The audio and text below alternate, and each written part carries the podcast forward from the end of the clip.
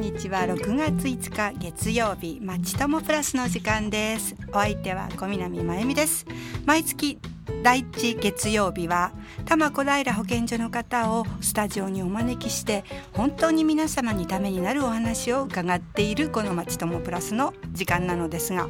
さてここ何日か日中は夏を思わせるような気候ですけれどなんか気持ちのいいなんか晴れは今日まで？今日明日はどうなのかしら？水木金あたりで梅雨に入る模様です。うちの庭の咲きかけのクレマチス鉄線が雨に当たってばっかりだと思うとちょっとかわいそうな気がしますが。さてさてさて。皆さんはダメ絶対っていうキャッチフレーズを聞いたことありますか？でも一体何がダメ絶対なんでしょうかね？正解は毎年6月20日から7月19日までの9日までの1ヶ月間。なんか梅雨の期間って感じですけど。薬物乱用防止を訴えるダメ絶対普及運動のキャッチフレーズです。今日は薬物の恐ろしさや社会に与える悪い影響などを交えてなぜ薬物がダメ絶対なのかを多摩小平保健所生活環境安全課の張田直子さんに伺っていきたいと思います。張田さんこんにちは。こんにちは。よろしくお願いします。よろしくお願いいたしますなんか張田さんはねあのとっても若いんです。その若いお嬢さんからこんな大事な話をあの教えていただくということで私も身を身が引き締まる気持ちとママの気持ちと両方持ちながら今日はお話を進めさせていただきたいと思います。よろしくお願いします。さてさて私たちが普段ね薬物とか危険ドラッグとかいう言葉をね耳にするっていうのはニュースとかワイドショーとかが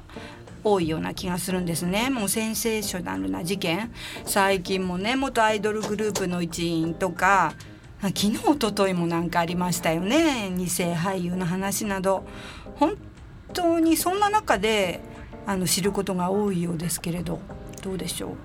そうですね、うん、有名な芸能人やスポーツ選手が薬物所持で逮捕されたり、うん、薬物を使用した状態で車を運転周りの罪のない多くの人を巻き込んだ悲惨な事故を起こしたりといった報道を耳にする機会が非常に多くなっています、うん、でもね普通に私たちは暮らしているからそうすると薬物の話っていうのは自分たちとは別の遠い問題のようにも感じてしまうんですけど。そんなことはありません、はい、薬物は暴力団のような反社会的な団体の関係者や有名人など、一部の人たちだけに関わる限られた問題ではないのです、はい、報道されているのは氷山の一角に過ぎません、うん、実際には薬物は多くの人を巻き込んで水面下で私たちの身近に忍び寄ってきているんです。あ怖い。じゃあ薬物がどれほど身近な問題なのか乱用の状況を教えていただけますか？はい薬物を乱用している人がどれくらいいるのかは正確には分かっていません、ん、ただ推測する一つの目安として、はい、薬物事件の検挙者数を用いて傾向を把握するようにしています、はい、警察庁のまとめによりますと、うん、おととし平成27年に薬物犯罪で検挙された人は全国で約1万3000人でした、ここ数年は毎年同じぐらいで推移しています、はい、検挙者の半数は暴力団関係者のようですが、芸能人を含めそうでない人も半数はいます。ああそうなんですね。じゃあ薬物乱用は私たちに関係のない話ではないということですよね。じゃあ具体的にはどんな薬物犯罪が多いんですか？覚醒剤によるものが一番多くて、うん、全体の8割以上を占めています、はい、覚醒剤の次に多いのは大麻で、うん、これが全体の約15%です、うん、ああそうですか。じゃあ一番多く乱用されている覚醒剤にはどんな作用があるんですか？覚醒剤には主に神経を興奮させる作用があるため、使うと一時的に頭が冴えたような感覚になります。しかしこのような作用は数時間で切れてしまいその後は激しい脱力感や疲労感に襲われます、また場合によっては急性中毒となり死亡することもあるんです。あなんね死んじゃったら終わりなのにね。じゃあその10 15%というという大麻についても教えてくださいますか？はい。大麻には幻覚作用を持つ成分が含まれており、うん、使用すると実際には存在しないものが見えたりすることがあります、はい、また何もやる気が起こらない状態になったり、うん、時には意識を失ったりすることもあるんです、はあ、怖いですね。じゃああの乱用されている薬物、まあ、95%以上がその2つで占められているということですけれどもその他のにはどのようなどんなものがあるんでしょうか？はい。それらの薬物の他に、うん、麻薬危険ドラッグなどがあります、はい、薬物によって規制の内容は異なりますが販売所持使用などは法律で禁止されています、はあ、麻薬っていうとなんかお医者さんでねとか病院で治療に使われているって聞いたことがありますけれどもその乱用されているものとはまた別なんですか？はい。主に乱用されるのは、うん、コカインや合成麻薬の MDMA などです。ですので、うん、治療に使われる医薬品とは違います。はい、治療用の麻薬の話が出ましたので、うん、少し補足いたしますと、はい。薬局で治療のためにもらった睡眠剤や抗精神薬でも正しい使い方をしないと薬物乱用になってしまうのでご注意ください。勝手に飲む量や回数を増やしたり余ったものを知り合いの人に渡したりすることは大変危険なので絶対にしないでください。はいわかりました。なんかやりがちな気がする。はい。じゃあ危険ドラッグって最近聞きますけどどんなものですか？はい。危険ドラッグは、麻薬などに似せて作った物質が含まれる薬物です。まだ規制されていない成分を含むものもあり、はいかえって麻薬や覚醒剤以上に危険な場合もあります実際に乱用者が中毒により死亡した事例や、乱用者が街中で自動車を暴走させてたくさんの被害者を出した事例もあるんです。あら。じゃあ危険ドラッグの乱用者もまあ多いって言えば多いんですか？危険ドラッグで検挙された人は、うん、昨年は全体の1割弱でした、はい。ただ危険ドラッグを使用した人は、うん、後に覚醒剤大麻など別の薬物を乱用する危険性があると言われています。ですので割合が低くても見過ごせない問題なんです。なるほど。なんか危険ドラッグっていうと比較的新しくね報道されるようになった気がするんですけれども行政としては何かあの危険ドラッグに対策などはされているんですか？はい。国や東京都などでは、繰り返し危険ドラッグを販売する店に調査に入ったり、はい、販売しているウェブサイトの削除を行ったりしました、うん、その結果おととしの7月には街中で販売する店がゼロになるなど対策の効果が出ているところです。おおそれでは危険ドラッグの問題は収まってきてるっていうことですよね。それがそうとも言えないんです。あらら、はい規制が強まり、うん、販売ルートが見えにくくなってはいますが、うん、ウェブサイトを介した海外からの輸入を含め、うん、現在も出回っているようです。今後も警戒しなければならないですね。あらら。なんか大変ですね。ね、ここまで乱用される薬物として覚醒剤大麻麻薬危険ドラッグについてお話をしていただきましたがじゃあこれらの薬物を乱用するとどういった危険性があるのか教えていただけますか？はい。薬物は脳に作用して中枢神経を興奮させたり反対に抑制したりします、うん、その結果一時的に幸せな気分になったり、うん、実際にはないものが見えたりします、はい、一度でも薬物を使いこのような感覚を味わうとそれが病みつきになって何度も手を出すようになってしまいます。そのうち薬物を使っていないと不快に感じ使わずにはいられない依存症に陥ってしまいます。はあ、依存症ね。よく聞きますが分かりやすく言うとどういう状態のことなんでしょう？一言で言うと、うん、薬物をやめたくてもやめられない状態です、はい、薬物乱用を繰り返すことで脳が常に異常な状態となります。そのため薬物をやめようと思っても使いたいという思いをコントロールできず繰り返し使ってしまうのです。そうなってしまうと薬物のことだけを考えるようになり生活もままならなくなります。自分の意思では薬薬物を止められなくやめられなくなっちゃうんですね。そうなんです。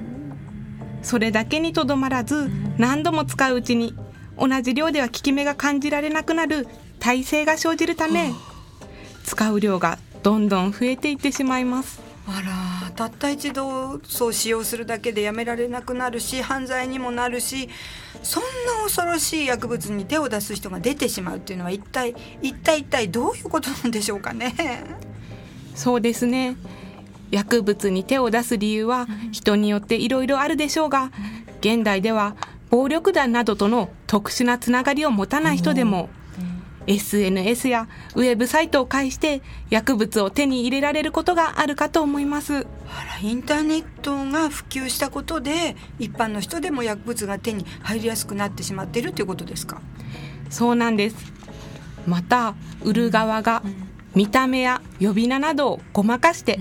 乱用者の罪の意識を薄くさせていることもあるかもしれません。あら見た目呼び名。じゃあ見た目は具体的にどういうふうになってるんですか？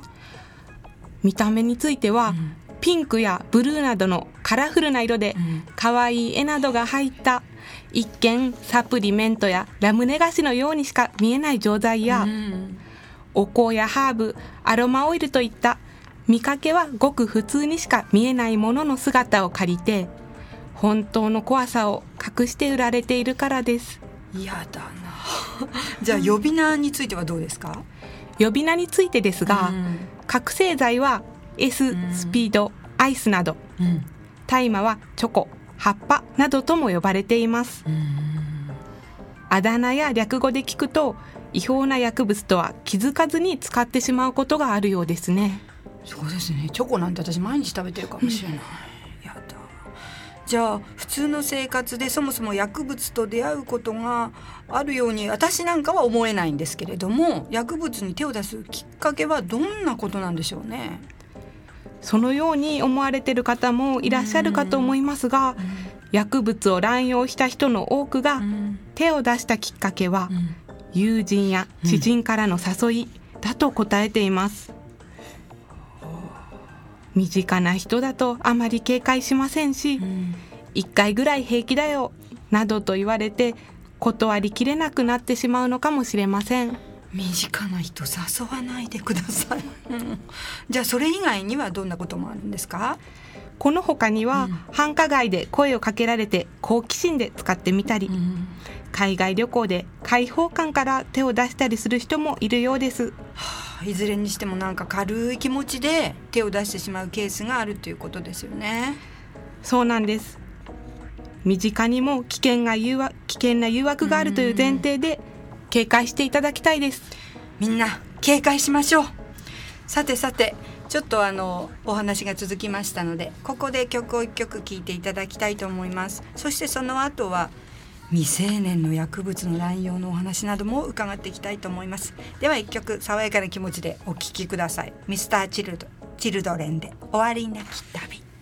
張田さんお願いします。お願いします、はいじゃああの続きとして薬物乱用ね他人事とね思っちゃうっていうお話をしてましたがやっぱりそ他人事と思わないことが大切なんですね。そうですね、うん、実際検挙された人の中には、うん、普通のサラリーマンや未成年者もいますしね。その未成年者で検挙されるってどういうこととか思うんですけどどうなんですか？はい検挙された人全体を見ると、もちろん大人の方が多いんですが、中学生や高校生もいるんです。特に大麻では、検挙者の半数近くが20歳代以下であり、未成年者も約7%含まれているなど青少年の乱用が問題視されています。あららららだね。未成年者の使用もう本当深刻な問題ですよねでも子供が薬物に手を出した時によく見られるっていうかうちの子に限ってってみんなねもちろん思ってると思うんですけどももしそんなことが起きてしまった時に親とか大人が気づく何か特徴的な行動はありますか？はい。薬物を使う前や使い始めの時期において、うん、子どもたちは親や教師などへの過度の反抗、うん、学校の無断欠席、タバコ、飲酒など、一般的な良くないことを合わせて行うことがよくあるんです。お家の方にはスマートフォンなどお子さんの身近にも誘惑があることを意識して注意を向けていただきたいです。そうですよね。もう中学生なんてありえない。ももっとちゃんと見てないとダメですよね。でそんなことがあっては絶対嫌なんですがもし薬物の問題について相談したいようなことが起こってしまった場合はどのような相談機関がありますか？はい。東京都の保健所では、精神保健福祉相談において、保健師等のスタッフが薬物の問題で困っている方や家族からの相談を受けています、また東京都の精神保健福祉センターでも同様の相談を受けています、スタッフは精神保健福祉士保健師心理職等の専門職です、はい、薬物問題を抱える家族などが依存症について正しい知識を身につけ対応方法を学ぶためのプログラムも行っているんです。また警視庁の総合相談センターや少年相談室少年センターでも薬物や非行問題などで困っている少年や家族からの電話面接による相談を受けています、この他にも相談機関はありますので、うん、多摩小平保健所までお問い合わせください。はい、わかりました。とにかく保健所にあの相談して問い合わせてみればいろいろ教えてくださるっていうことですよね。じゃあ多摩多摩小平保健所では具体的にはどんな取り組みを行っているのか教えていただけますか？はい。保健所では薬物乱用防止に取り組む地域の団体や学校に、うん、教育用の DVD や薬物見本などの教育資材の貸し出しを行っています、うん、また薬物問題の現状や怖さを知っていただくためのリーフレットを配布しています、はい、一般の方向けのものもありますので、うん、ご希望がありましたら多摩小平保健所薬事指導担当までご連絡ください、はい、電話番号は042-450-3111ですその他6月のダメ絶対普及運動の期間に合わせて地域の情報誌に記事を載せたり、うん、保健所で薬物乱用の企画展示を行ったりしています。保健所にお越しいただく機会がございましたらぜひこちらもご覧くださいはいわかりました。ぜひねお近くの方はね立ち寄ってね見ていただければと思います。ではここからはリスナーの皆さんからのご質問にねお答えしていただきたいと思うんですがよろしいですか？はい、えっとまず薬物乱用というのはどれくらいから乱用になりますか？1回なら乱用とは言わないのではっていう質問が来てるんですがいかがですか？そうですね、うん、乱用と聞くと、うん、悪い薬物を繰り返し使っている人を思い浮かべてしまいますよね。でもそれは正しくはありません。繰り返しになりますが、薬物は使った人の心と体を壊し、周りにいる多くの人を不幸に巻き込みます。はい、興味本位やちょっとしたきっかけで一度でも薬物に手を出してしまうと人生を狂わされ未来を失いかねません。そういった意味では1回でも薬物乱用なのです。なるほど。皆さん分かりましたか？1回でも乱用なんですよ。気をつけてくださいね。では次の質問です。国によっては外国でですね大麻が合法化されているっていうお話を聞きますけどなぜでしょう？はい、ということです。最近では日本でも医療用大麻の問題が世間で話題になったこともあります。なった。ご質問いただいたリスナーの方はいろいろな情報をお持ちのようですね、鋭いご質問で答えが難しいのですが、大麻の使用が健康に害を及ぼすことは世界共通の認識で間違いありません、うん、しかし日本のように一律に使用を禁止していない国もあるのは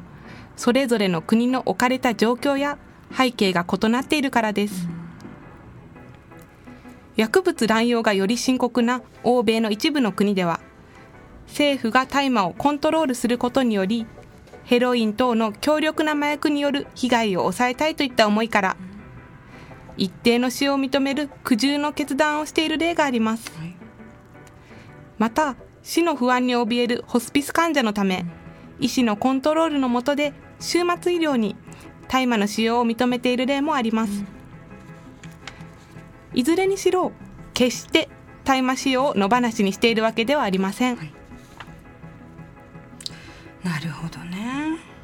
じゃあもう一つの質問です。眠れなくて睡眠薬を頻繁に使用しております。これも薬物乱用になるのでしょうか？やめられますか？っていうことなんですが。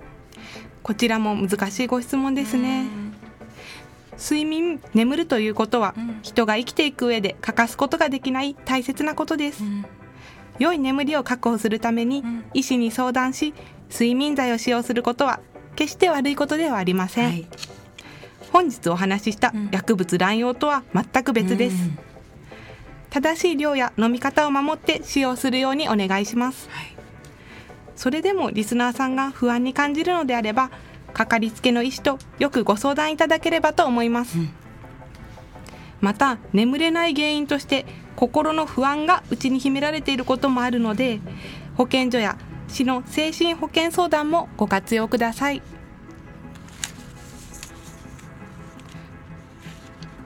お体お大事になさってください。優しい。それでは最後にもう一度薬物乱用についてリスナーさんのリスナーの皆さんへのね一言をお願いいたします。はい。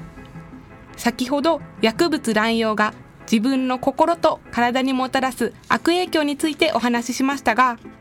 薬物乱用は自分だけの問題にとどまりません。家族の生活は破壊されるでしょうし、うん。それまでの友人も失うことになります。また社会的な信頼もなくしてしまうことでしょう。一時の快感を求め人生を台無しにするのはあまりにももったいないです万が一誘惑されることがあっても薬物乱用はダメ絶対です。勇気を持って断ってください。はい。ダメ絶対ですね。有田さんありがとうございました。さてさて今日は薬物乱用についてお話を伺いましたが8月は上手なお医者さんのかかり方ということでなんか興味ありそうですよね。皆さんぜひぜひ FM 西東京まで質問をお寄せください。では今日は張田直子さんゲストの直子さんが大好きな ミスターチルドレンの歌で皆さんとお別れしたいと思います。お姉ちゃんの影響なんですよね。はい。私も好きです。ではミスターチルドレン名もなき歌。張田さんありがとうございました。さようなら